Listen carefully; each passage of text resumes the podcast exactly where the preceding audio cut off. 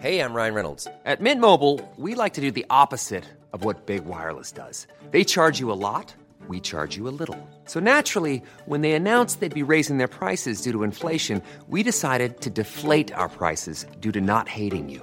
That's right. We're cutting the price of Mint Unlimited from $30 a month to just $15 a month. Give it a try at mintmobile.com slash switch. $45 upfront for three months plus taxes and fees. Promo rate for new customers for limited time. Unlimited more than 40 gigabytes per month. Slows. Full terms at mintmobile.com. Dixo presenta Factor Kaiser con Max Kaiser. Dixo is back.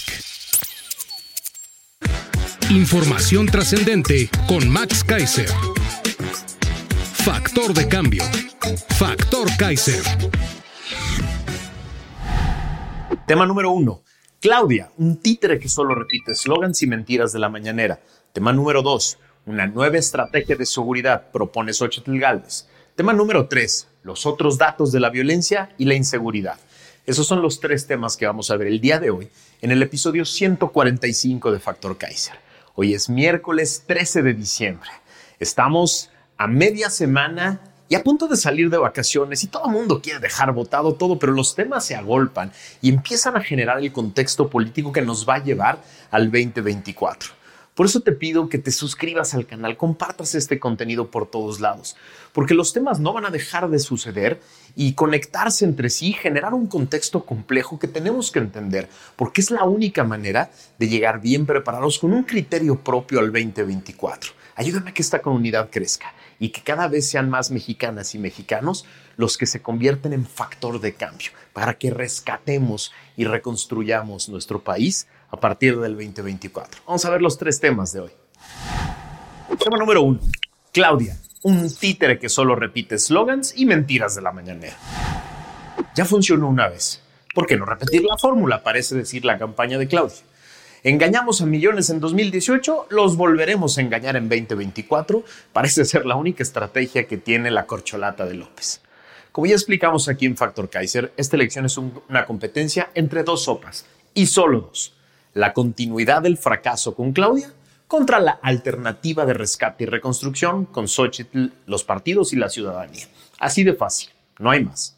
Se trata de una batalla para convencer a 60 millones de personas que irán a votar en 2024. ¿Por qué digo 60 millones? Porque el promedio de participación de las últimas cinco elecciones presidenciales en México es de 63% el 63% de los 97 millones de electores que hay en la lista nominal son 61 millones. Esos son los votos que muy probablemente llenarán las urnas en 2024, 60 millones. En 2018, Morena tuvo una votación de 31 millones, en el momento culmen de la carrera política de López, el más alto, con todos los elementos a, a su favor, la tormenta perfecta conspirando para él, con una oposición dividida en dos candidatos, con un gobierno trágico de Peña Nieto, con el apoyo de empresarios, de universidades, de medios de comunicación, de intelectuales, de la iglesia, de organizaciones de la sociedad civil, más el voto de castigo y hartazgo de millones de personas de la clase media que no congeniaban con él, pero votaron por López para castigar a los gobiernos anteriores. Así, en su mejor momento, López y su movimiento obtuvieron 31 millones de votos.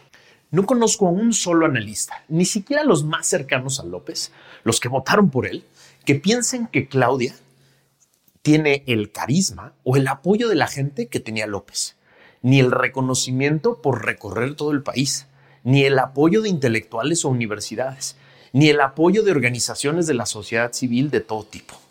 Es absolutamente normal y esperable en cualquier democracia que el ejercicio del poder desgasta y es claro que millones de personas, organizaciones, instituciones que apoyaron a López en 2018 hoy se sienten profundamente decepcionadas y hasta traicionadas. Así es perfectamente lógico y esperable que por lo menos, ¿qué les gusta? Uno de cada cinco personas que votaron por López en 2018 no lo vuelvan a hacer por Claudia en 2024. Por eso, el techo de Morena son 25 millones de votos y ellos lo saben saben en Palacio que no existe ni existirá el claudismo. Es decir, Claudia no traerá ni un solo voto nuevo para ella. No habrá un nuevo movimiento. Su arrolladora personalidad, su innegable carisma, sus increíbles resultados como jefa de gobierno no generarán un nuevo movimiento. A lo más que aspira es a aprovechar lo que queda del obradorato, a treparse a la resaca de la popularidad de su jefe, pues. Entonces, si el techo de Morena es de 25 millones de votos y el año que entra esperamos que votarán 60 millones de personas, quiere decir que hay 35 millones de personas que van a ir a las urnas y no votarán por Morena. Y esto también lo saben en Palacio. Por eso su ansia de controlar los órganos electorales, su ansia de generar división en la contienda y tener un tercer candidato, y sobre todo su ansia de manipular a la opinión pública con encuestas a modo. A ver, si las encuestas tuvieran razón y Claudia tiene más del 50% de las preferencias hoy, me están queriendo decir esos encuestadores que esperan que Claudia supere el fenómeno de López en 2018, ni la mamá de Claudia cree eso. Por eso, lo único que les queda es cerrar el ranchito, para que no se escape ningún borrego de los que aún creen en sus mentiras. Así la campaña de Claudia es muy fácil de explicar en cinco estrategias. Estrategia 1. Tratarán de desalentar a todos los votantes posibles repitiendo que ya ganaron, que son invencibles. ¿Para qué? Muy fácil. Para que no vayan a votar 60 millones de personas y así sus 25 millones de votos valgan más.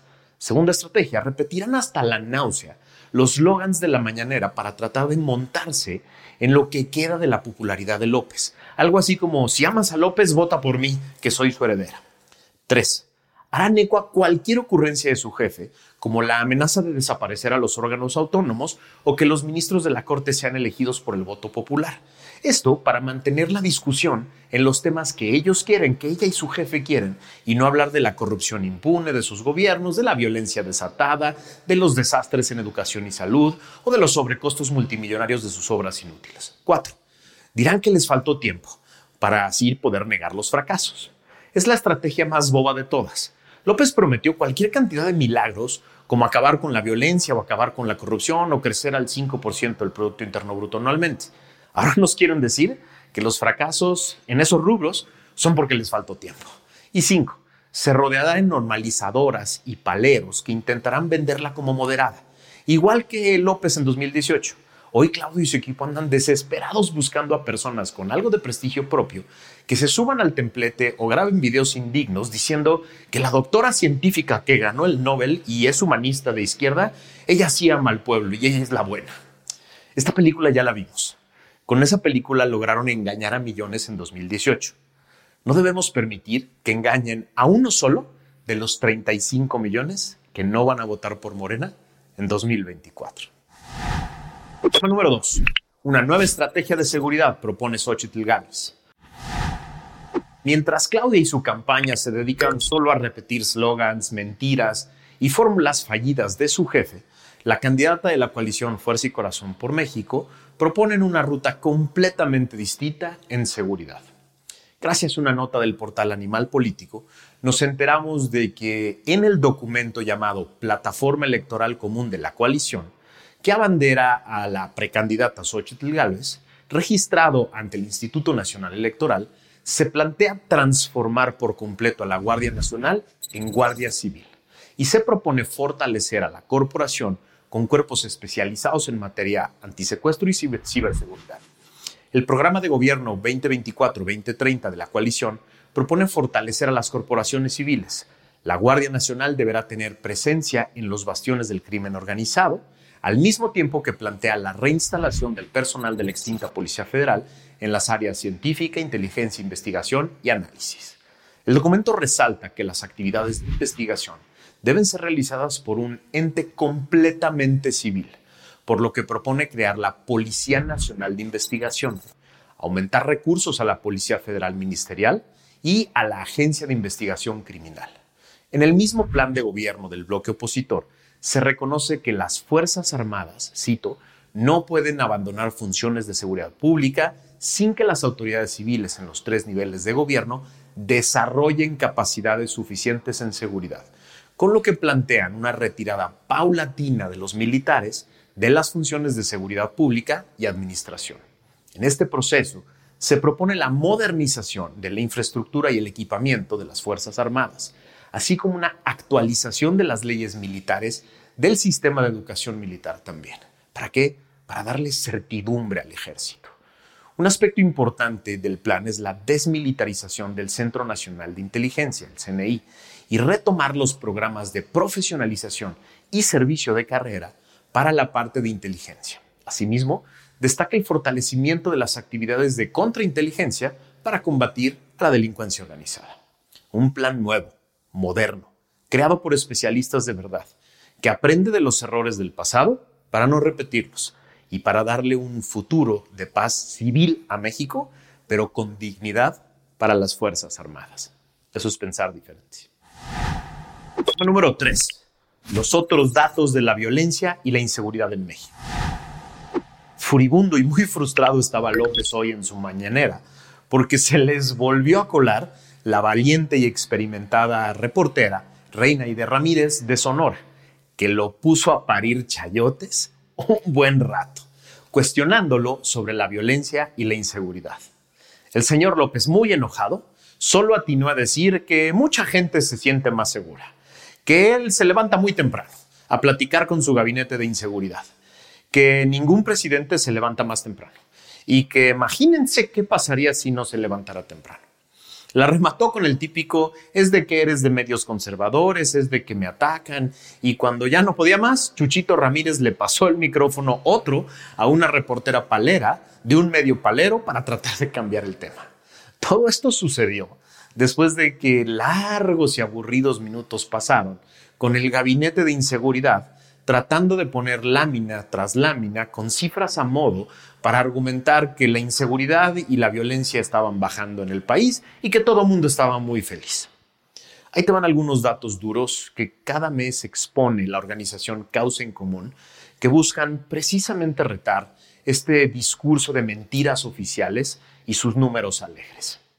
Con datos acumulados del 1 de enero de este año al 5 de diciembre pasado, en el país se han registrado 6.000 atrocidades, 1.678 casos de tortura, 870 asesinatos de mujeres con crueldad extrema, 597 casos de mutilación, descuartizamiento y destrucción de cadáveres, 420 masacres, 280 fosas clandestinas y 250 asesinatos de niñas, niños y adolescentes. De los 10 estados que se registran más atrocidades, 7 están gobernados por Morena. Baja California, Guerrero, Morelos, Puebla, Veracruz, Zacatecas, Estado de México. A ver, déjame ser aún más claro. López es capaz de decir que vamos bien en un país en el que se registran 870 asesinatos de mujeres con crueldad extrema en un año. Es capaz de afirmar que hay más seguridad en el país en el que se dieron solo en un año 597 casos de mutilación, descuartizamiento y destrucción de cadáveres es capaz de decir que se siente tranquilo en un país en el que solo este año se dieron 420 masacres de las que él se ríe, 420 en un año. Puede decir sonriendo que su gobierno va bien en seguridad en un país en el que se dieron solo en este año 250 asesinatos de niñas, niños y adolescentes. Yo creo que ya perdió todo contacto con la realidad, pero también ya perdió todo tipo de contacto con su propia humanidad son capaces de salir en la mañanera a decir números alegres, con todo tipo de falacias, acomodados a modo, decir que vamos bien, decir que tiene la conciencia tranquila con seis mil atrocidades en solo un año. Yo ya no entiendo a este señor, yo ya no entiendo a su equipo, yo ya no entiendo a las personas que tienen la sangre fría, la inhumanidad para decir que vamos bien. Yo ya no los entiendo. Yo ya no sé de dónde sacan cinismo para poder hablar de éxito en esta materia en específico y tener la cara para atacar a una reportera que solo estaba haciendo su trabajo, que es tratar de obligar al presidente a decir, aunque sea por un día, algo de verdad. Dixo is back. Even on a budget, quality is non-negotiable. That's why Quince is the place to score high-end essentials at 50 to 80% less than similar brands. Get your hands on buttery soft cashmere sweaters from just 60 bucks, Italian leather jackets, and so much more. And the best part about Quince, they exclusively partner with factories committed to safe, ethical, and responsible manufacturing. Elevate your style without the elevated price tag with Quince. Go to quince.com slash upgrade for free shipping and 365-day returns.